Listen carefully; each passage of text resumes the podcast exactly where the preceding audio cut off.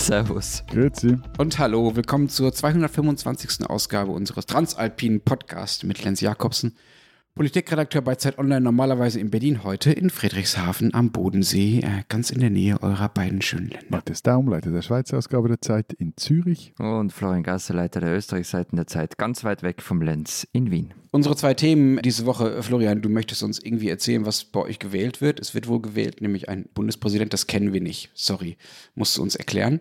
Und wer da gewinnt und wer da so kandidiert. Ihr kennt keinen Bundespräsidenten. Wir kennen keine Bundespräsidentenwahl, mein Schatz.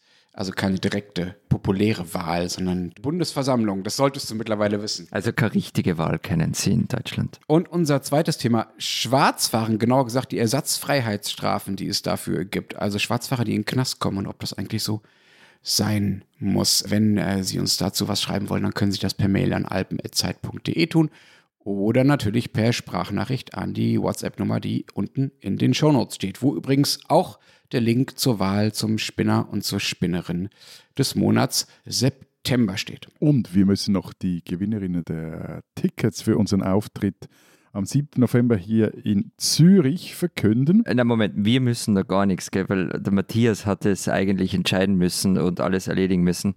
Weil ehrlich gesagt, die Hälfte der Einsendungen haben Lenz und ich einfach nicht verstanden. Gut, selber schuld, here we go. Da ist mal Carol Marti, eine Walliserin, die dank uns gelernt hat, dass man in Zürich das Brot nicht bekreuzigt, bevor man es schneidet. Und ja, wir haben ein Herz für Minderheiten, deshalb gehen zwei Tickets an Sie.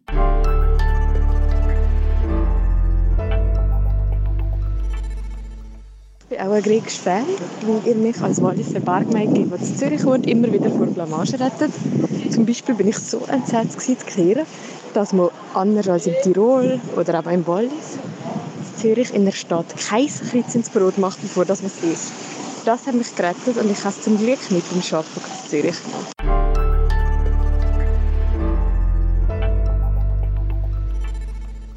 Dann ist da Laila, die im Regen auf einer Parkbank in Bregenz sitzt und ihre noch immer allzu deutschen Eltern mit unserem Podcast aufklärt.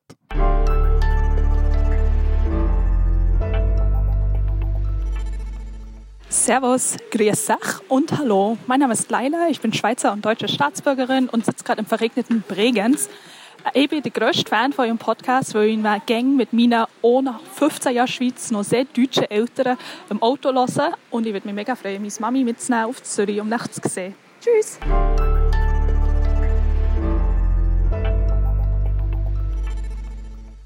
Und last but not least, Nina aus Wien und Annika aus Zürich, die auf der Suche nach ihrer Lenzine sind. Ich kann es empfehlen, kann es wirklich empfehlen.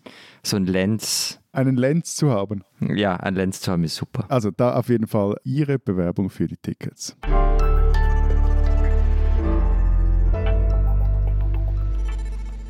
Servus. Grüezi. Und wo ist unser Hallo? Ich bin die Nina aus Wien Und ich, die Annika aus Zürich. und wir brauchen ganz dringend diese Tickets, weil wir suchen noch unsere Lenzine und hoffen, dass wir sie am 7.11. treffen werden. Daher, wir sind die richtigen Kandidaten für die Tickets. Ciao. Tschüssi.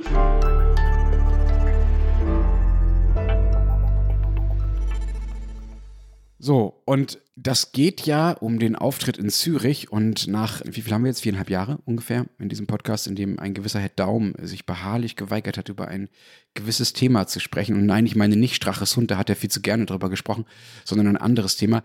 Könnte es sein, wenn er nicht noch einen Rückzieher macht, dass es tatsächlich im Kaufleuten im November soweit ist und wir endlich, endlich über die eine An mir soll es nicht scheitern, lieber An dir ist es bislang gescheitert. Eben darum scheitert es dieses Mal nicht an mir. Wir reden endlich über die eine Frage, die eigentlich die wichtigste in diesem ganzen Podcast ist, neben Straches Hund natürlich, nämlich, warum ist die Schweiz verdammt nochmal so reich? Ich glaube, dass es ein Rekord ist, dass wir ein sehr gutes Monat vor dem Live-Auftritt wissen, worüber wir da reden werden und nicht irgendwie erst am Mittag des Auftritts. Aber okay. So lenke nicht ab, du hast eine Erratung zu beichten. Ja, ja, ja, ich muss da, wobei Abbitte leisten, mir ist es eigentlich wurscht.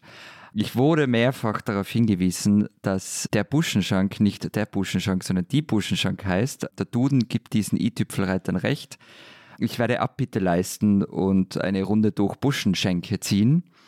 Ob ich dann am Ende noch weiß, ob es die oder der Buschenschank heißt, weiß ich nicht. Aber Mal schauen. Und ich muss natürlich auch Abbitte leisten, weil es das in Deutschland in Teilen zumindest nämlich im schönen Baden auch gibt. Das Ding heißt da Straußenwirtschaft. Also in der Straußenwirtschaft wird es dann ausgeführt. Tata. Die oder der Straußenwirtschaft? Bist du Jetzt komm, jetzt ärger mich nicht. Ist ja unerträglich. Lass uns mit dem ersten Thema beginnen. Ja, wir sprechen über die Bundespräsidentenwahl. Diesen Sonntag, also am 9. Florian, äh, steht sie an in Österreich, ne? Ja, und Florian ist ja wahnsinnig begeistert von dieser Wahl. Auf jeden Fall, ich darf mal einen Chatverlauf von diesem Wochenende vorlesen. Ich habe ihm da geschrieben, wann gibt es bei euch die ersten Resultate? Dann kann von ihm zurück, zu Recht natürlich, heute ist keine Wahl. Erst nächsten Sonntag schreibe ich zurück, sorry. Dann dauert es, dauert es und dauert es. Und irgendwann kommt dann, alles gut. Mir rutschte einen ganz kleinen Moment das Herz in die Hose. Ich hätte wegen der großen Langeweile den Wahltag verschwitzt. Das ist ja jetzt der perfekte Teaser für dieses Thema, Florian. Also eine Wahl, die so langweilig ist, dass du als derjenige, der darüber berichten soll und wird und kann und muss, vergessen hast oder fast vergessen hast, wann sie eigentlich nochmal ist. Ich habe es eh nicht vergessen, alles gut. Ich muss dazu sagen, ich habe da gerade aus Klemmbausteinen eine Titanic gezimmert und war da sehr konzentriert und habe, warum auch immer, das Handy einlassen und es ist dann so aufgeblinkt und ich habe mir so gedacht, verdammt. Machst du sonst beim Spielen das Handy aus? Ich habe am Wochenende immer das Handy aus. Wow. Florian, jetzt äh, ist dein Handy wieder an und äh, dein Wissen über die Bundespräsidentschaftswahl ist gefragt. Äh, wer tritt denn da an? Wer will alles Bundespräsident werden? Bundespräsidentin vielleicht auch. Naja, zuerst mal der Amtsinhaber Alexander van der Bellen, der tritt noch einmal an. Und dann gibt es noch den einzigen Kandidaten, den eine andere Parlamentspartei aufgestellt hat, nämlich Walter Rosenkranz von der FPÖ, den Freiheitlichen. Moment schnell, das ist dieser Burschenschafter, der Listen veröffentlicht, auf denen er andere Burschenschafter dafür abfeiert, dass sie mal für Österreich irgendwas Großes geleistet hätten. Und da waren dann halt auch ein paar Nazis, und zwar Nazis wie in NSDAP-Nazis drunter. Ja, genau der. Dieser Rosenkranz, ich glaube, ich habe heute von dem Plakat gesehen. Kann das sein? Kompromisslos für Österreich hieß es da drauf. Auch, ja, genau der. Aber wo hast du das gesehen? Naja, ich war heute in Österreich, lieber Florian, und ich war auch in der Schweiz, lieber Matthias, und ich war auch in Deutschland, lieber Rest. Ich habe heute eine Fahrradtour gemacht. Ich habe gedacht, du bist zum Arbeiten am Bodensee. Ja, ich bin ein bisschen früher gefahren. Also ich bin von Friedrichshafen über so Lindau, Bregenz bis nach Romanshorn gefahren und äh, dann mit der Fähre wieder einmal übergesetzt. Und ich hatte selbst auf dem Schiff mitten auf dem Bodensee überall Netz und auch ansonsten fand ich es einigermaßen beeindruckend, wie sich so von Friedrichshafen bis nach Romanshorn, sagen wir mal, der Standard des Städtebaus und die Sauberkeit der Straßen und die Gedrechseltheit der architektonischen Feinheiten und äh, wie schön das alles ist, immer weiter gesteigert hat. Ich habe verstanden, wieso ist die Schweiz so reich, aber, Aber ja, vielleicht müssen wir nur dazu sagen, dass wir am Montagabend aufnehmen. Also Lenz hat nicht irgendwie am Dienstag von 3 Uhr in der Früh bis zu unserer Aufnahme diese Tour gemacht, sondern es ist Montagabend. Das nennt sich übrigens All-Nighter, wenn man das macht, also die Nacht durchfährt. Aber das möchte ich bitte nicht tun. Aber sorry, zurück zum Thema. Dieser Herr Rosenkranz scheint mir jetzt nicht gerade der passende Kandidat für die Hochburg zu sein. Also, wenn die, die FPÖ ist ja mal das letzte Mal mit dem neurolinguistischen Programmierspleen angetreten. Der war dann aber doch etwas geeigneter, oder? weiß nicht. Also du meinst Norbert Hofer. Genau, ja. ja. Genau, also das war der FPÖ-Kandidat 2016. Ja, Mei, der hat halt auch so Sprüche ablassen wie, man werde sich noch wundern, was alles möglich sei, wenn er mal Präsident ist. Also wer der geeignete ist, das will ich jetzt nicht beurteilen. Aber gehen wir doch weiter. Es gibt nämlich noch andere Kandidaten. Also wie gesagt, es gibt eigentlich nur einen Kandidaten einer Parlamentspartei, alle anderen haben niemand aufgestellt.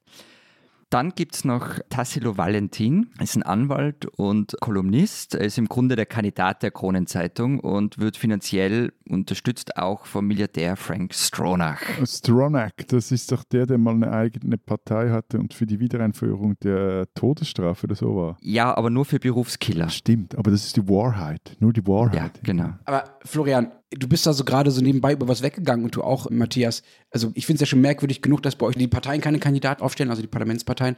Noch merkwürdiger finde ich aber tatsächlich, dass eine Boulevardzeitung einen eigenen Kandidat aufstellt. Was soll denn das? Ist das eine Werbeaktion oder was? Nein, nein, also das habe ich jetzt zugespitzt. Er ist natürlich nicht der Kandidat der Kronenzeitung, er war der Kolumnist. Und gerade noch eine Klammerbemerkung wegen Frank Stronach. Also Valentin fordert im Übrigen nicht die Todesstrafe und sogar die Stronach-Partei hat es am Ende nicht in ihr Programm geschrieben. Klammer zu. Auch nicht für Berufskiller. Auch nicht für Berufskiller, nein. Aber eben, Valentin ist der, oder war der Kolumnist der Kronenzeitung. Also die Kolumne erscheint derzeit nicht, aber es gibt dafür nette Artikel über ihn im Blatt. Warum die Krone das alles macht, keine Ahnung, aber ich finde es halt schon interessant. Also für mich ist es spannend, weil es wird auch ein Test, wie mächtig diese Zeitung nur ist.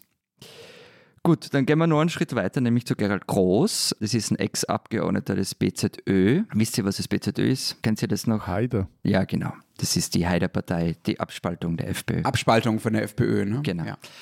Genau, also Ex-Abgeordneter des BZÖ ist mittlerweile so ein Social-Media-Phänomen und Dauergast beim Boulevardfernsehsender OE24. Und der verspricht, beziehungsweise er hat es sogar eidesstattlich versichert, Tag seiner Angelobung werde er die Regierung entlassen. Sein Slogan, das sagt er dann manchmal in, in so Auftritten und bei Interviews, wählt man Gerald Groß, bist du die Regierung los? Das ist der. Dann kommt noch dazu Michael Brunner, das ist der Chef der Impfgegnerpartei MFG. Und Heinrich Staudinger, das ist ein alter Öko- und Urgrüner, der gegen die Corona-Maßnahmen ist, aber vor allem bekannt worden ist für sein soziales Engagement und eben seine Schuhe, die aus dem Waldviertel sind. Und Äh, Die was? die werden im Waldviertel hergestellt. Er hat Unternehmen, das Schuhe herstellt, die sind im Ach Waldviertel. so, ich dachte, der hat halt Schuhe an, die daherkommen. Ich habe mich schon gewundert, was das Nein, nein. Okay. Ich weiß jetzt nicht, ob ich jetzt ernsthaft mit dir darüber diskutieren soll, wie viel Groteske eine Demokratie, auch die österreichische, erträgt, aber ich glaube, das lassen wir und bleiben mal dran. Also der Staudinger, also dieser Al Bundy aus dem Waldviertel, der hat doch auch gerade was so richtig Intelligentes gesagt, das mit der CIA zu tun hat. Also du fängst an mit, du willst nicht über die Grotesken der österreichischen Innenpolitik reden und dann hast du offenbar ein bisschen zu viel Twitter gelesen. Ja, wenn schon, denn schon. Ja, hat er. Er hat gesagt, die MeToo-Bewegung und überhaupt die Forderung nach politischer Korrektheit sei von der CIA entwickelt worden, um Bündnisse unter den Menschen schwieriger zu machen. Und MeToo mache das Spiel zwischen Mann und Frau höchst kompliziert. Es gäbe ohne Zweifel Grenzüberschreitungen. Jedoch gäbe es auch so, Zitat, so wunderbare Spiele innerhalb dieser Grenzen, die Mann und Frau erfreuen. Zitat Ende. Ich weiß jetzt ehrlich gesagt gar nicht mehr, was ich sagen soll. Willkommen in meiner Welt. Aber also ist er einfach gaga oder meint er jetzt ernst mit diesem altlinken, antiamerikanischen Gespürschmisexismus? Also die Sache ist, also fangen wir mal so Du an. brennst richtig für diesen Wahlkampf. Es ist Na, aber das ist sowas, ihr kennt doch sicher auch die Figuren bei euch, die für gewisse Dinge stehen und die hoch angesehen sind wegen ihrem Engagement. Also, und der Staudinger ist genau so ein Mann. Der hat zum Beispiel, das habe ich eigentlich recht ein lustiges Projekt gefunden, aber jetzt am Ende Steuerhinterziehung, es ist nicht Steuerhinterziehung, aber es ist steuerschonend, nennen wir es mal so. Er hat sich den Formel 1 Rennstall von Red Bull zum Vorbild genommen und die Formel Z gegründet. Moment, Moment, Moment, Moment, Moment, Moment, Moment. Du willst uns quasi diesen Menschen schmackhaft machen, indem du sagst, ja, ihr kennt doch so Menschen, die wirklich so Verdienste haben auf sehr speziellen Gebieten und dafür, und dafür, dafür wirklich angesehen sind. Und dann kommst du mit Steuerhinterziehung und Formel 1? Na, jetzt hoch zu, jetzt hoch zu. Formel Z hat er gegründet, Formel Z. Und da treten Kinder auf Fahrrädern und Tretrollern gegeneinander an. Und die kriegen, wie auch Formel 1-Fahrer und so weiter, ein Gehalt, das bis zu 11.000 Euro steuerfrei ist. Und damit will er Alleinerzieherinnen unterstützen, ohne dass der Staat mitkassiert. Aufkommen ist die Idee, er erzählt es manchmal in Interviews, er wollte mal einer Mitarbeiterin eine Gehaltserhöhung geben, 100 Euro brutto mehr im Monat, das hätte ihn 130 gekostet und 50 wären bei ihr ankommen. Er hat gesagt, das ist doch Wahnsinn. Und so ist diese Idee mit dieser Formel Z entstanden. Ja, sorry, also klingt nett, aber ich bin mir immer noch nicht so sicher, ob ich Kinderarbeit und die Umgebung von Steuern und Abgaben bei Beschäftigungsverhältnissen so jetzt das absolut Gelbe vom Ei finde. Aber sieht bestimmt nett aus und hilft bestimmt auch einzelnen Personen. Nein, wie gesagt, es muss nicht das absolut Gelbe vom Ei sein und er hat natürlich auch immer wieder provoziert, aber gerade eben sein soziales Engagement, die Dinge waren natürlich auch immer wieder umstritten, aber unterm Strich war Heinrich Staudinger schon ein Name, auf den man sich in irgendeiner Art und Weise einigen konnte, wenn es eben so um soziale Dinge auch gegangen ist. Aber, und auf das wollte ich eigentlich raus, wir sehen bei solchen Leuten immer nur einen Ausschnitt aus ihrer Gedankenwelt und wir sehen immer nur das, was sie eben nach außen vertreten. Wenn sie dann aber diese ganz große Bühne suchen, eben als Bundespräsident kandidieren, dann kommen Dinge ans Licht, so Spinnereien, nach denen halt bislang niemand gefragt hat.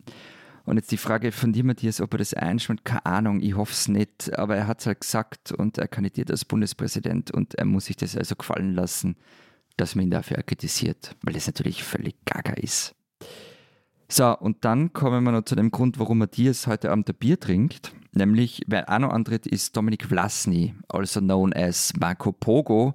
Der tritt nämlich an, der ist Arzt, Musiker und Chef der Bierpartei. Ich glaube, Marco Pogo ist nach Strache und Kurz wahrscheinlich der meist erwähnte Österreicher in dieser Sendung. Allein das ist schon ein Verdienst. In dem Wahlprogramm, in der Bewerbung von Herrn Pogo, nenne ich ihn jetzt mal, steht die schöne Forderung, die Bierpartei setzt sich für die Errichtung eines Bierbrunnens ein. So sollen sowohl der Alkoholpegel als auch die Lebensqualität der Stadt nachhaltig auf einem hohen Niveau gehalten werden. Also na, steht nicht in seinem Wahlprogramm für die Bundespräsidentenwahl. Das war für die Wienwahl 2021 und da ist er das erste Mal vorkommen. Ja, bei der Stadt hätte es mir auffallen können. Ja, es ist ein Gag, aber ich halte ihn wirklich nicht für einen Spaßkandidaten. Also der tritt nämlich auch mit Inhalten auf, zum Beispiel prangert er den Gender Pay Gap an, er redet über Tierschutz, Gewalt an Frauen und so weiter. Jetzt sagen die einen, er würde fürs falsche Amt kandidieren, weil das Dinge sind, wo der Bundespräsident jetzt keinen direkten Einfluss hat. Ah, also beim Tierschutz, wenn es um Hunde geht, da hat er schon einen Einfluss.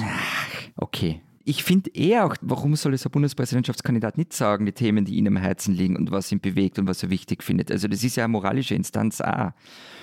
Und sein Problem ist aber, also das Problem von Marco Bogo aus meiner Sicht, dass er ziemlich blauäugig in den Wahlkampf gegangen ist. Zumindest kommt mir das so vor. Also er ist vergangene Woche im ORF gesessen beim Interview in der ZIP 2 und wurde zum Beispiel nach seinem Eignungstest gefragt. Also eine seiner Forderungen ist, er will einen Eignungstest für Ministerinnen und Minister, wenn er Bundespräsident ist. Aber was es für ein Eignungstest ist, was das für eine Kommission sein soll, was da geprüft wird und so weiter, darauf hat er keine Antwort gehabt. Und das ist natürlich, ich meine, wenn du in so ein Interview gehst und die auf solche Dinge nicht vorbereitest, dann frage ich mich halt, naja, das hätten wir schon wissen können, dass es kommt. Oder ist dann auch gefragt worden, was ihn eigentlich von Alexander von der Bellen unterscheidet. Wo hätte er anders gehandelt?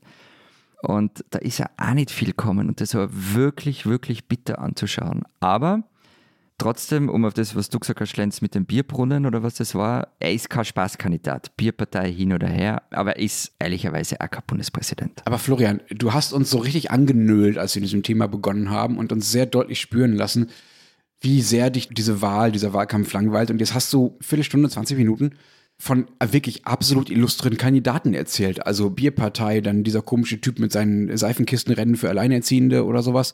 Dann diese eher üblen NSDAP-Vorgeschichtskandidaten und noch einige andere. Da ist doch einiges los. Alles Männer übrigens bisher, aber langweilig finde ich das wirklich nicht. Und unter uns, Lenz, also so stelle ich mir eigentlich jede Wahl in Österreich vor. Irgendeiner mit, mit irgendeinem Alk-Ding, dann hat es irgendeinen Nazi-Bezug noch, irgendein verschwörungstheoretischer Spinner. Also alles dabei. Ich gehe jetzt. Okay, tschüss. Könnt Sie gerne haben. Na, aber ernsthaft, hey Leute, das ist doch kein Kabarett oder Revue, damit ihr gut unterhalten seid. Das ist Österreich. Na, wir wählen auch nicht den Karnevalskönig. Das soll Lenz machen äh, beim Karneval. Aber was mich stört an dem Ganzen ist, dass der Wahlkampf kein Wahlkampf ist im Sinne von einem Wettbewerb von Ideen. Und das hat einerseits damit zu tun, wer da alle antritt, klar. Also die sitzen zum Beispiel Gerald Groß und Walter Rosenkranz sind sich mal gegenüber gesessen und haben dann gesagt, ja, uns unterscheidet eigentlich nichts. Also es war dann so, ja, okay, schön, dass ihr jetzt eine Stunde miteinander diskutiert. Also das hat einerseits damit zu tun, wer da antritt, andererseits aber auch mit dem Amtsinhaber, mit Alexander van der Bellen. Der tut so, als würde eh niemand außer ihm kandidieren. Er ignoriert die anderen nicht einmal. Er geht in keine Diskussion mit ihnen geschweige denn, dass er sich irgendwie auf sie einlässt und stattdessen pflastert er das Land mit Kalendersprüchen zu, die du wahrscheinlich dann auch gesehen hast, Lenz. Da stehen da so Sachen drauf wie die sichere Wahl in stürmischen Zeiten. Ja, das war vielleicht auf der Fähre von Lenz, war das vielleicht. Nee, also Van der Bellen ist mir tatsächlich nicht begegnet. Entweder hatte er diesen Küstenstreifen hier schon so sicher, dass er nicht mehr plakatiert oder er hat ihn schon aufgegeben. Das müsstest du besser wissen, Florian. Ja, aber eben, was soll das? Und vor allem, sein ursprüngliches Versprechen, also 2016, war ja ganz ein anderes. Da hat es irgendwie geheißen, er will ein aktiver Präsident sein. Aber das war er dann auch nicht wirklich. Und, und ah, jetzt, man hört irgendwie so wenig von ihm. Was man ihm nämlich schon lassen muss, er hat meistens die richtigen Worte gefunden. Wenn ihr euch erinnert an Ibiza und alles, was danach gekommen ist, ist es jeden Tag oder jeden Abend raustreten aus der Tapetentür, ne Freunde, alles okay, super Verfassung, das wird schon. Also der hat es ja wirklich geschafft, ein Land zu beruhigen und auch bei Corona hat er das geschafft. Aber auch das klappt nicht mehr, weil halt die Krisen andere geworden sind. Sind größer geworden, ist einfach wahrscheinlich zu groß geworden für das Amt des Bundespräsidenten. Und jetzt hat er einmal gesagt, äh, sein Zitat jetzt vor kurzem einmal Zähne zusammenbeißen, es wird schon irgendwie gehen. Das war die Antwort auf die Frage, wie junge Menschen mit der Teuerung umgehen sollen. Ich meine, was willst du damit anfangen? wenn der Bundespräsident sagt, ja, Zent zusammenbeißen, geht schon. Du schlotterst weniger, wenn es zu Hause nur noch 17 Grad ist. Eh, super Tipp, danke. Also, das heißt, wir haben einen Amtsinhaber, der siegesgewiss einen völlig unpolitischen Wahlkampf macht. Mit Dominik Vlasny auf der linken Seite, der da allein vor sich hinweckelt und die Rechten feiern halt ein Fest gerade. Weil sie im Grunde die einzigen sind, die mit ihren Themen vorkommen. Also die sitzen dann gemeinsam da und reden drüber, dass die Sanktionen gegen Russland weggehören, die Corona-Maßnahmen sind ein Chance und Tassilo Valentin verbreitet weiter so Dinge wie das hat er einmal in einer Kolumne geschrieben, dass Asylwerber Mindestsicherung kriegen würden und Österreich am Weg zum dritte Weltland sei und so weiter. Aber Florian, sorry, das können die doch eh alles nicht machen. Also auch das mit dem aktiven Präsidenten und so. Also die regieren ja nicht. Also auch eure Bundespräsidenten haben ja keine keine exekutive Funktion im engeren Sinne. Die haben keine parlamentarische Mehrheit, um irgendwelche Gesetze durchzusetzen. Von wegen mit den Themen vorkommen. Das ist doch, ich finde diesen Wahlkampf deshalb schräg, weil es ja eigentlich gar nicht um Themen gehen kann, weil ja gar keine sachpolitischen Versprechungen erfüllt werden können. Ich finde auch nicht, dass jemand, der Bundespräsident werden soll, im Wahlkampf sachpolitische Versprechungen machen soll. Also der kann natürlich nicht sagen, ich werde bei dem Beispiel von vorhin zu bleiben. Aber er soll mal sagen, was er so machen würde, wenn er stattdessen Kanzler werden würde, oder was? Na, aber ich will schon wissen, wo sein Wertekompass angesiedelt ist und wofür er steht. Also das finde ich schon wichtig, weil natürlich ein Bundespräsident auch moralische Funktion in dem Land hat. Der ist, er kann, wenn er will, Diskurse steuern, er kann Inputs in Debatten geben.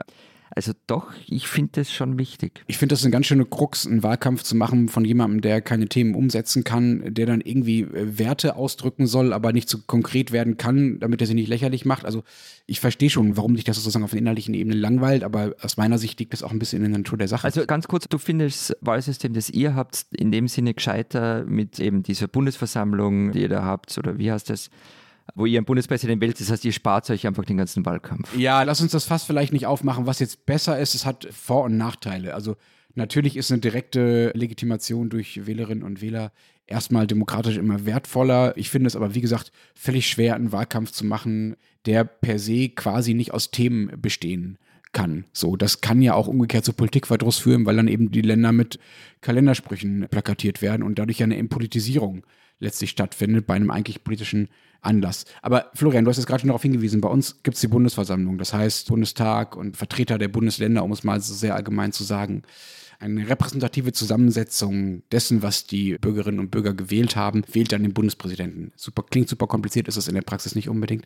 Bei euch ist das anders. Bei euch wird tatsächlich, steht einfach Alexander van der Bellen auf dem Wahlzettel und ihr werft es ein und that's it, ja? Es stehen auch noch sechs andere drauf, aber ja, so läuft's, genau. Die sind alphabetisch gereiht auf dem Wahlzettel und dann kannst du es machen. Und da können auch alle antreten. Ja, du musst Tag der Wahl 35 sein und brauchst 6000 Unterstützungserklärungen. Fertig. Florian, nächstes Mal du, also 6000 Unterstützungserklärungen kriegen wir unseren Hörerinnen und Hörern, glaube ich, zusammen, wenn wir uns ein bisschen anstrengen. 35. Lebensjahr verrate ich kein Geheimnis, wenn ich sage, dass du das auch schon knapp überschritten hast. Ha? Gibt es einen Amtszwang? Kannst du ein bisschen Inhalte in den Wahlkampf bringen, Florian? Gibt es einen was, Matthias? Gibt es einen Amtszwang? Also musst du die Wahl annehmen, wenn du gewählt wirst? Keine Ahnung. Liebe österreichische Politologinnen und Politologen-Community, das wäre jetzt so eine Frage, die wir gerne beantwortet wüssten, falls wir mal, was wir natürlich nicht hoffen, für unseren lieben Florian eine Exit-Strategie aus diesem Podcast bräuchten, weil das mit den 6000 Unterschriften, da bin ich bei Lenz, die würden wir, glaube ich, zusammenbringen, aber wenn er dann die Wahl ablehnen kann, dann ist das alles nur halbwegs so lustig. Diese Österreicherin sollten Sie kennen. In der vergangenen Folge haben wir über Inklusion an den Schulen gesprochen und uns damit nicht nur Freundinnen und Freunde gemacht. Wobei ich selber zugeben muss, die eine oder andere Formulierung hätte auch etwas, sagen wir mal, feinfühliger sein können. So, Klammerbemerkung geschlossen. Es hat aber, oder also durchaus seine Richtigkeit, dass uns die eine oder andere böse Mail erreicht hat und auch eine geharnischte Sprachnachricht aus Wien, mit der uns Katharina Petscher die, wir dann sagen, Kutle putzt, also den Kopf gewaschen hat. Sie ist diese Woche unsere Österreicherin, die man kennen muss. Aber wir lassen sie lieber selber reden. Bitte schön.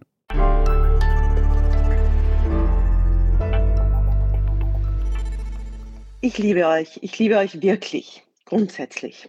Ich höre den Podcast unfassbar gern. Aber wenn drei Männer, die, das Männer hat nichts damit zu tun, drei Menschen, die offensichtlich keine Erfahrung mit Behinderung haben, über die Kosten und die Nachteile für andere Kinder beim Thema Inklusion sprechen, dann steigt mir, wie wir bei uns in Wien sagen, es Gimpfte auf. Meine Tochter ist schwerstbehindert und hat genauso wie alle anderen das Recht, dass auf sie Rücksicht genommen wird. Und genau das ist es. Ja, Inklusion kostet Zeit, Geld und Ressourcen. Und das ist eben die Krux. Ja, Inklusion kann nur dann stattfinden, wenn Menschen, die es nicht betrifft, bereit sind, auf ein bisschen Komfort zu verzichten. Zum Beispiel, dass eine Klasse nicht den Klassenraum wechseln kann oder dass ein bestimmter Ausflug nicht gemacht werden kann, weil das Kind im Rollstuhl dann leider nicht mitkommen kann. Genau das ist Inklusion. Inklusion funktioniert nicht, wenn nie irgendjemand bereit ist, auf ein Stück seines Kuchens zu verzichten.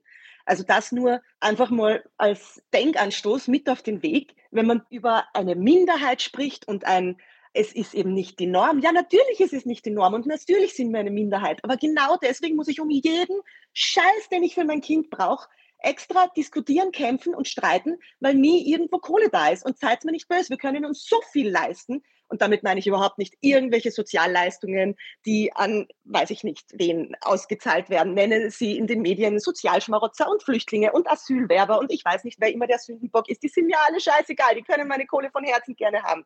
Aber wir können Milliarden rausschleudern für irgendwelche Rettungen von Banken und Großkonzernen und ich weiß es nicht. Und dann erzählt mir jemand, Inklusion ist zu teuer. Einfach nein. Es tut mir leid, wenn ich mich da jetzt einfach so aufregen muss. Aber liebe Leute, das Thema ist mir einfach zu wenig emotional und zu, wie soll ich sagen, nüchtern und mit Zahlen jetzt behandelt worden. Das ist einfach nicht cool, weil für uns Eltern ist es ein emotionales Thema und es ist nicht so, dass wir uns das als Staaten nicht leisten könnten. Es gehört einfach nur ein bisschen ein Willen dazu. Und zu sagen, es geht halt dann zu Lasten der anderen. Ja, so wie gesellschaftliches Leben, Zusammenleben einfach immer ein bisschen zu Lasten von anderen geht, wenn man in einer Gemeinschaft zusammenleben möchte. So, Rant Ende. Ich finde euren Podcast total leibend. Ich hätte mich vorstellen sollen, Katharina Petscher, mein Name. Großer Fan, nur bei dem Thema offensichtlich ein bisschen empfindlicher als andere. Vielen Dank.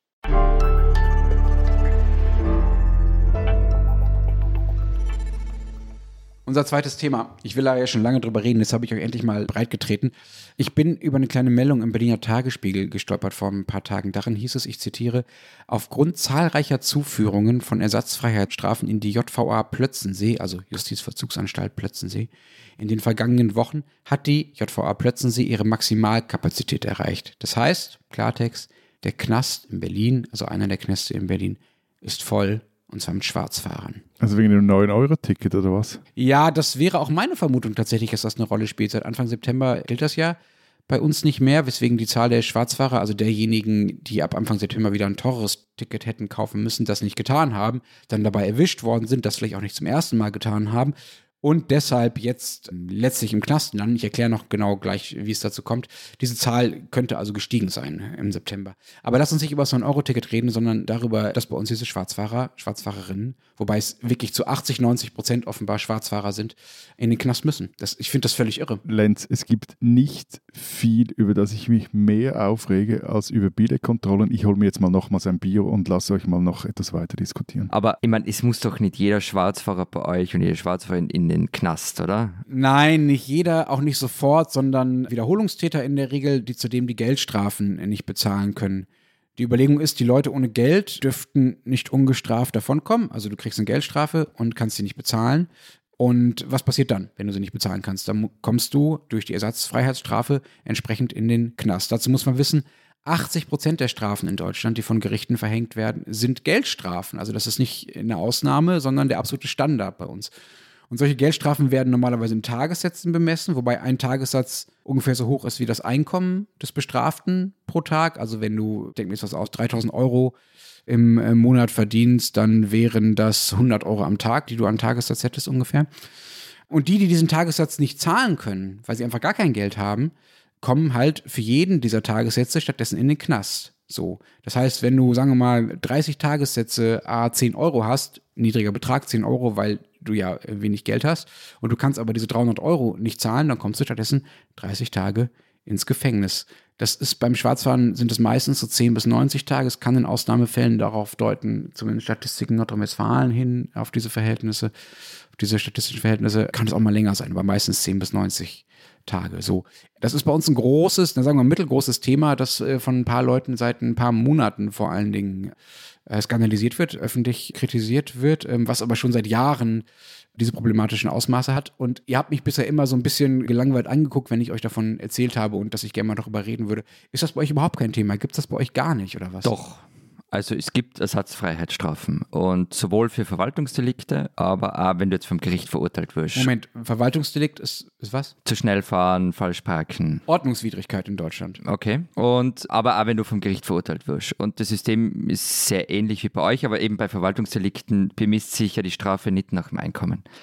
Ich spare mir jetzt deshalb die genaue Erklärung, aber Stand 2021 sind ein bisschen mehr als 5000 Verwaltungshäftlinge eingesessen und ein bisschen unter 300, die eben von der Justiz verurteilt worden sind. Und ja, es gibt auch absurde Fälle. Also ich habe zum Beispiel vor einem Fall gelesen, von einer Kellnerin, die ist mit 0,8 Promille Fahrrad gefahren und die ist dann eine Woche im Gefängnis gesessen. Als Ersatzfreiheitsstrafe. Das waren ja zwei Fragen von, von letzter Seite. Gibt es? Ja, gibt es bei uns das andere? Ist es ein Thema? Nein. Und äh, ja, ich habe dich jetzt belächelt und B, ich muss aber mein Belächeln auch etwas zurücknehmen, weil es ist äh, tatsächlich eines dieser Themen, das bei uns einfach niemand auf dem Schirm hat aber für gewisse Kreise, wir kommen dann später darauf, doch sehr einschneidend sein kann. Ich habe dann einen interessanten Artikel bei den Kollegen der WOTS gefunden und die haben das mal recherchiert. Das äh, Zahlen sind jetzt von 2020. Da gab es insgesamt 7345 Einweisungen im Schweizer Straf- und Maßnahmenvollzug. Bei 846 Fällen, also etwas mehr als 10 Prozent, handelt es sich um sogenannte Ersatzfreiheitsstrafen und bei zweieinhalbtausend um äh, Bussenumwandlungen. Und das entspricht zusammengerechnet dann etwa 45 Prozent aller Hafteinweisungen. Und welche Delikte den Ersatzfreiheitsstrafen vorausgehen, das wird gesamtschweizerisch nirgends erfasst. Es gab dann mal aber eine vom Zürcher Amt für Justizvollzug in Auftrag gegebene Studie, die ist von 2019 und 2018 wurde die Zahlen, glaube ich, erhoben.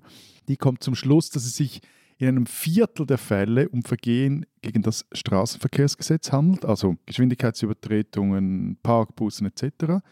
Die meisten aber dieser Ersatzfreiheitsstrafen, gemäß dieser Studie, der 40 Prozent, betreffen das Personenbeförderungsgesetz, langes kompliziertes Wort, das heißt Delikt ist Schwarzfahren. Ich finde das ja, und bin ja sehr froh, Matthias, dass du das Thema auch für dich entdeckt hast. Ich finde es gelinde gesagt schräg, da so eine Gleichsetzung vorzunehmen, wie das, die, das Rechtssystem, die Rechtspraxis momentan tut. Also, dass es als gleich schwere Strafe betrachtet wird, den Verdienst eines Tages abgeben zu müssen, also Geldstrafe, Tagessatz, oder diesen Tag in den Knast gehen zu müssen. Also was würdet ihr lieber abgeben? Eure Freiheit oder einen Teil eures Geldes? Ist doch irgendwie völlig klar, dass das nicht gleichwertig ist. Wenn man aber das mal einsieht, dass Freiheitsentzug die härtere Strafe ist als Geldentzug, dann heißt das doch in der Konsequenz strukturell, Menschen ohne Geld werden einfach härter bestraft. Ja, also sie haben das Geld nicht, müssen in den Knast. Diejenigen, die Geld haben, müssen nicht in den Knast. Das kann doch nicht gerecht sein. Das ist jetzt ein bisschen langweilig, weil ich da deiner Meinung bin. Ja, Ersatzfreiheitsstrafen bestrafen Armut. Und eben, es kommt jetzt, was ich vorhin gesagt habe, vor Gericht wenn ich wegen irgendwas verurteilt wäre vom Gericht, dann wird die finanzielle Situation berücksichtigt. Bei uns aber, also die Verwaltung tut das nicht. Eine Strafe eben wegen Geschwindigkeitsübertretung, die kostet so und so viel, egal was ich besitze oder verdiene. Und was auch noch dazu kommt bei diesen Ersatzfreiheitsstrafen, ist natürlich völlig anderes soziales Stigma. Weil wenn ich erklären muss, ich gehe jetzt einmal ein paar Tage ins Gefängnis, dann ist es natürlich für alle, wow, was ist mit dem los? Wenn ihr einen Strafzettel zahlt, dann zahlt ihr einen Strafzettel. Also ja, das System ist auf allen Ebenen und von jeder Richtung aus betrachtet sozial ungerecht. Übrigens, die vorhin erwähnte Zürcher Studie zeigt genau auch das. Also da wurde das durchschnittliche Jahreseinkommen von Personen ermittelt, die aufgrund eben von Verkehrsbußen inhaftiert wurden. Und da kann man dann auf ein Jahreseinkommen von 30.000 Franken und ja, das ist wenig in der Schweiz. Du hast noch diesen krassen Unterschied erwähnt zwischen Leuten, die wegen Verwaltungsstrafen einsitzen, also Ordnungswidrigkeiten in Deutschland und jenen, die von einem Gericht verurteilt wurden. Wie kommt es dazu? Was macht diesen Unterschied aus? Genau, also es gibt ja die Möglichkeit, Strafe durch gemeinnützige Arbeit abzustattern. Das ist aber bei Verwaltungsstrafen nicht möglich. Und deshalb gibt es diesen Unterschied. Also das sollte zwar mal 2017 geändert werden, nach dem Motto Schwitzen statt Sitzen. Ist aber nicht geschehen. Das gibt es bei uns auch, das Programm übrigens, Schwitzen statt Sitzen. Also bei uns gibt es das, bei euch offenbar nicht. Aber ja, das gibt es eben schon, aber nicht für Verwaltungsstrafen. Und damit es jetzt nicht ganz so langweilig wird und ein bisschen Schwung in die Sache kommt, nehmen wir jetzt mal die Gegenposition ein. Weil das Dilemma ist doch, der Staat sagt, Delikt XY, nehmen wir Schwarzfahren, Falschparken, zu schnell fahren, was auch immer, ist verboten und wird mit Betrag Z geahndet. was machst du dann als Staat, wenn das Geld nicht eintreibbar ist? Also da kannst du nicht sagen, Schwamm drüber, nichts geschehen, haben wir halt Pech gehabt. Das kann ja doch auch nicht sein, oder? Bei gewissen Wirtschaftsdelikten kann es durchaus sein, dass du dann nicht aller Schaden, den du angerichtet hast, auch wirklich zurückzahlen musst. Aber das ist eine andere Geschichte. Und der Punkt ist ja, also ein Arbeitseinsatz finde ich dann doch noch einiges sinnvoller, als nichts tun, Däumchen drehend, zwei Tage in der Kiste zu hocken. Also zumal beim einen, also beim Arbeitseinsatz profitiert der Staat beziehungsweise auch die Öffentlichkeit, wenn die da irgendwas, weiß auch nicht was, irgendein Riet mähen oder irgendwo Abfall äh, sammeln oder solche Dinge tun. Aber beim Gefängnisaufenthalt zahlt ja der Staat und damit auch der Steuerzahler, die Steuerzahlerin drauf. Und was dann auch noch dazu kommt, äh, so eine Ersatzfreiheitsstrafe, dass sich die in einen Arbeitsansatz umwandeln lässt, das muss man hier zumindest in der Schweiz zuerst mal wissen. Das wird den Betroffenen nämlich in einigen Kantonen nicht gesagt und sie müssen dazu auch einen speziellen Antrag stellen, eigentlich überall. Und wiederum aus Sicht des Staates finde ich das doch eine recht schräge Vorgehensweise. Er sollte ja die Leute so bestrafen, dass er möglichst auch noch davon profitiert. Und was wiederum auch dann typisch ist am, am, ganzen System, also Asylbewerber, die zum Beispiel können keinen Antrag auf Arbeitseinsatz stellen, weil das nur Leute können, die in der Schweiz eine fixe Aufenthaltsbewilligung haben. Aber Moment, das schlägt jetzt, finde ich, nicht mehr Argument, weil auch wenn du, wenn du arbeiten gehen musst, zahlst du deine Strafe sozusagen mit Lebenszeit. Also du musst Zeit zur Verfügung stellen. Und andere müssen es nicht, weil sie sich freikaufen können. Also die soziale Ungerechtigkeit bleibt. Ja, da würde ich aber Nas zitieren, Life's a Bitch. Aber wenn schon Life's a Bitch ist, dann sollst du wenigstens deine Lebenszeit für was halbwegs Sinnvolles einsetzen und nicht nur dass du die Leute zwei, drei Tage irgendwo einsperrst, sie im schlimmsten Fall noch irgendwie halb traumatisierst, damit was soll das? Also lass sie doch was Gescheites tun, das irgendwie möglichst vielen Leuten noch nützt. Eh, nein, nein, bei dem Punkt sind wir uns schon einig, dass es vielleicht gescheit ist, aber beim Punkt der sozialen Ungerechtigkeit, dass die trotzdem bestehen bleibt, weil wer nimmt dann die Arbeiten? Also es gibt in Deutschland diese Programme, ich will jetzt Stadt sitzen und es gibt auch Forderungen, die auszubauen. In einzelnen Bundesländern werden sie auch ausgebaut. Aber hier dreht sich die Debatte ja auch ehrlich gesagt gar nicht darum, dass die Ersatzfreiheitsstrafen abgeschafft werden sollen. Also dass Geldstrafen nicht mehr mit der Drohung, du gehst sonst in den Knast hinterlegt werden sollen. Ich finde das, wie gesagt, auf eine Art völlig ungerecht ein soziales Problem. Ich verstehe aber, dass, also es gibt so eine Formulierung, dass die ersatzfreie Strafe das Rückgrat der Geldstrafe ist. Also das ist quasi der Backup, um zu sagen, hey, es gibt Konsequenzen. So. Die Debatte auch beim Richterbund und solchen Leuten geht nicht in die Richtung zu sagen, wir wollen keine Ersatzfreiheitsstrafen mehr, sondern die Debatte geht in die Richtung, wir wollen, dass das bei Schwarzfahrerinnen und Schwarzfahrern nicht mehr in diesem Ausmaß passiert. Da gibt es verschiedene Varianten. Schwarzfahren ist bei uns keine Ordnungswidrigkeit, das ist eine Straftat. So, wenn du das auf eine Ordnungswidrigkeit runterstufst, dann sind sozusagen die Verfolgungshürden sind äh, viel höher. Also es passiert einfach nicht so leicht, dass du dann tatsächlich irgendwann im Knast landest. So, man könnte auch sagen, die Strafen sind dann nicht so schlimm und äh, die Leute fahren vielleicht mehr schwarz. Aber ich meine, wie schlimm ist Schwarzfahren im Vergleich zu anderen Strafen, die auch nicht geahndet werden oder die vielleicht nicht, nicht ausreichend geahndet werden. So. Denn das Üble ist in Deutschland zumindest, dass immer mehr Schwarzfahrerinnen und Schwarzfahrer im Knast sitzen. Es gibt zwar seit 20 Jahren keine offiziellen Statistiken mehr über die Zahl der verhängten Ersatzfreiheitsstrafen. Das ist übrigens an sich schon ein Problem. Ne? Da wird eine ganze sagen wir mal, staatliche Bestrafungsmaßnahme wird ins Dunkelfeld verschoben. Man weiß einfach nicht genau, wie viele Leute davon betroffen sind. Aber es gibt Abfragen zu Stichtagen, wie viele jeweils gerade einsitzen in äh, den deutschen Justizvollzugsanstalten und wie viele von denen wegen Ersatzfreiheitsstrafen einsitzen. Im Juni 2022 waren das beispielsweise 4.411 von 40.199 Gefangenen, also mal eben 11 Prozent. Jetzt muss man einmal sagen, Matthias, zu deinen Zahlen vorhin, deine Zahlen waren ja viel, viel, viel, viel höher. Das liegt daran, dass du mit den Einweisungen pro Jahr gerechnet hast oder die Zahlen hattest, ja. Und da so Ersatzfreiheitsstrafen gerade fürs Schwarzfahren in der Regel halt sehr kurz sind, also 10 bis 30 Tage, beispielsweise, gibt es davon pro Jahr natürlich viel, viel, viel, viel mehr als Leute, die zum Beispiel wegen Mord oder schwerem Diebstahl einsitzen. Ähm, deshalb sind diese Statistiken nicht so eins zu eins vergleichbar. So, jetzt habe ich euch vollständig verwirrt. Wenn man aber das mal hochrechnet, also diese 4400 und davon ausgeht, dass nur die meisten nur ein paar Wochen sitzen, kommt man halt Pi mal Down, davon gehen zumindest Schätzungen aus, auf mal eben 50.000 Leute, die wegen solcher Delikte in Deutschland im Gefängnis landen. Und das ist etwas, was man zumindest reduzieren könnte, indem man an die Rechtspraxis rangeht. Und da gibt es Reformvorschläge. Es gab im Bundestag Diskussionen dazu, es gibt beim Richterbund Diskussionen. Und es gibt die Initiative Freiheitsfonds. Kennt ihr die? Nö. Nö. Die war mal relativ groß bei Jan Böhmermann auch im Fernsehen, wenn ich mich richtig erinnere, ist schon ein bisschen her. Und die Feier trifft sich gut, war tatsächlich, äh, hat, wusste ich vorher nicht, habe ich erst rausgefunden, als ich mich vorbereitet habe auf die heutige Sendung. Am 5. Oktober, also jetzt an dem Mittwoch, wenn dieser Podcast erscheint, ist Freedom Day. Das ist eine Aktion von diesem Freiheitsfonds. Das klingt aber irgendwie nach Torrad-Gang oder Donald Trump. Aber ihr, ihr, wisst, was Freedom Day vor einem Jahr ungefähr oder vor zwei Jahren ungefähr auch mal hieß, ne? Corona-Maßnahmen. Ja, ja genau, genau, genau, stimmt, stimmt, stimmt, stimmt, stimmt.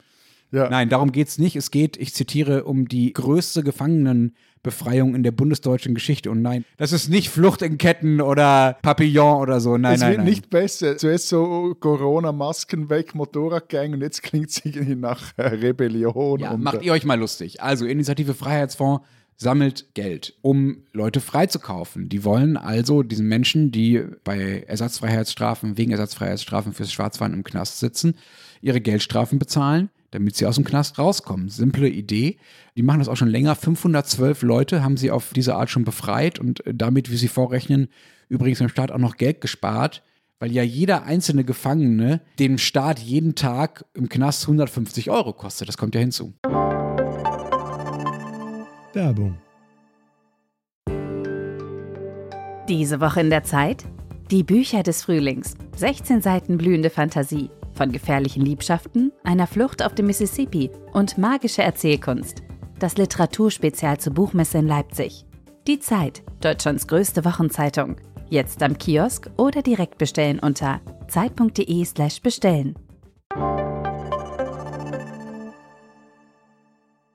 Aber entschuldige, allein das, wenn man das durchdenkt, das zeigt doch die Absurdität des Ganzen. Also ein privater Verein sammelt Spenden in der Bevölkerung, um dem Staat erstens einmal die Strafe zu zahlen, die er ja sonst nicht kriegt hätte, und dann noch Geld zu ersparen, weil der oder die nicht länger im Gefängnis sitzt, was den Staat auch Geld kostet. Aber Dienst an unseren Hörerinnen und Hörern, wie schafft man es als Betroffener oder Betroffene, dass man freigekauft wird? Das, das finde ich sehr wichtig. Ja, Moment, Moment. Das Problem, wenn ich es richtig verstehe, ist nicht so rum. Das Problem ist nicht, dass die Gefangenen sich nicht beim Freiheitsfonds melden können, sondern das Problem ist eher, dass der Freiheitsfonds die Gefangenen erstmal ausfindig machen muss. Also es gibt ja kein Register von Menschen, die wegen Schwarzfahren im Knast sitzen wo du einfach sagen kannst, okay, heute mache ich mal die mit Anfangsbuchstaben B oder so. Stimmt, stimmt, ihr macht ja keine Statistiken. Also die müssen irgendwie durch Angehörige oder so davon erfahren. Genau, man muss die quasi anschreiben. Also der Freiheitsfonds hat dafür ein paar Wege gebastelt und man kann sich auf deren Seite darüber informieren, wenn man sie unterstützen will. Aber lass uns nochmal zum Grundsätzlichen zurückkommen.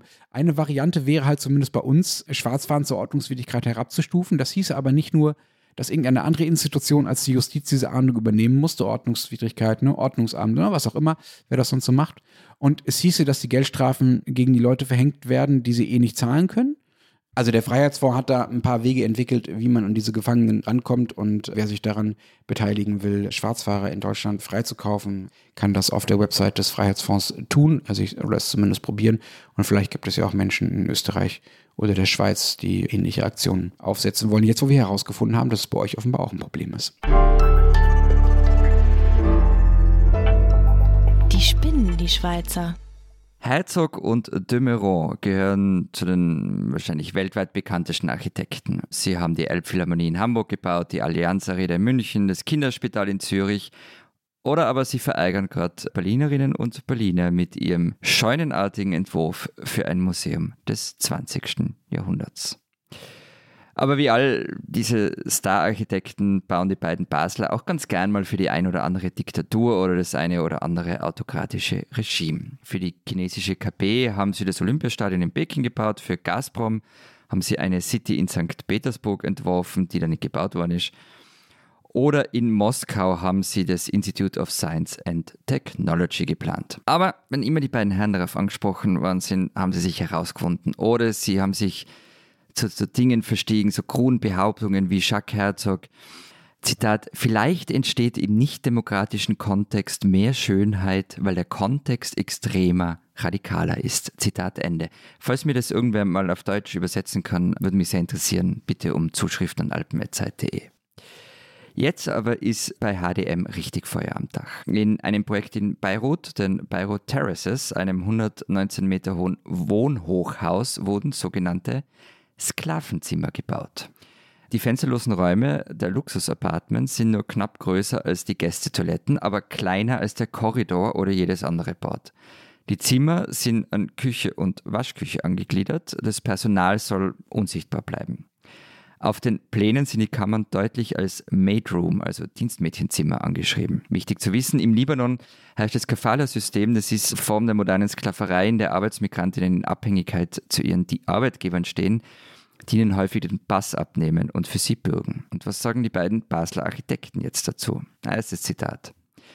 Die Bauherrschaft wollte die Räume als Rückzugsorte. Wir haben keinen Einfluss darauf, wie Eigentümer diese nutzen. Zweites Zitat. Als Architekten erstellen wir Pläne und machen Vorschläge für Grundrisse, die vom jeweiligen Eigentümer beliebig umgenutzt werden können. Auf die spätere Nutzung seitens der Eigentümer hat ein Architekt nur bedingt Einfluss. Wir bedauern, dass ein Projekt von uns so in die Schlagzeilen kommt. Na geh, echt. Ist es am Architekten wirklich verboten, am Bauherrn mal einen Wunsch auszuschlagen oder aber, wilde Idee, ein Projekt einfach einmal nicht zu bauen? Liebe Schweizer, lieber Jacques Herzog, lieber Pierre Demereau, ihr spinnt's.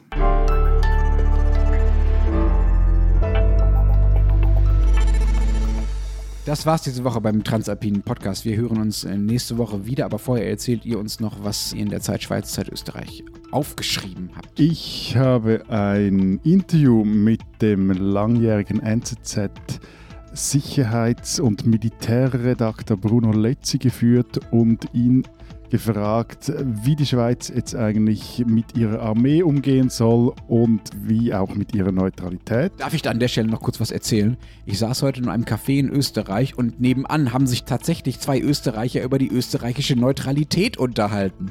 Ja. Guckt mich an, als wäre das das Normalste der Welt. Ich dachte bisher, das wäre so ein, wär so ein Spleen von Florian und professionellen Politikbeobachtern, aber das ist tatsächlich Montagnachmittagsgespräch beim Bierchen. Ja, schick schon mal. Auf den Österreich-Seiten haben wir uns sehr viel Gedanken über die Bundespräsidentenwahl gemacht. Das kann man alles nachlesen. Also ihr habt ein Trinkspiel auf einer Doppelseite gemacht. Na, wir haben uns wirklich Gedanken gemacht über diese Bundespräsidentenwahl. Das kann man beim Trinken. Das schließt sich nicht aus. Ja, naja, das ist dann oft nicht so gescheit.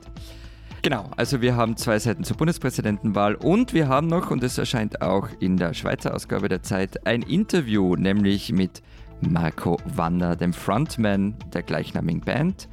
Und er hat erzählt, wie das so ist mit ihm und Verbrechen und demolierten Hotelzimmern und Drogen. Und in Deutschland können Sie natürlich den Rest der gedruckten Zeit oder Zeit online lesen. Wir hören uns nächste Woche wieder. Bis dahin sagen wir. Wer denkt? Adieu. Und tschüss.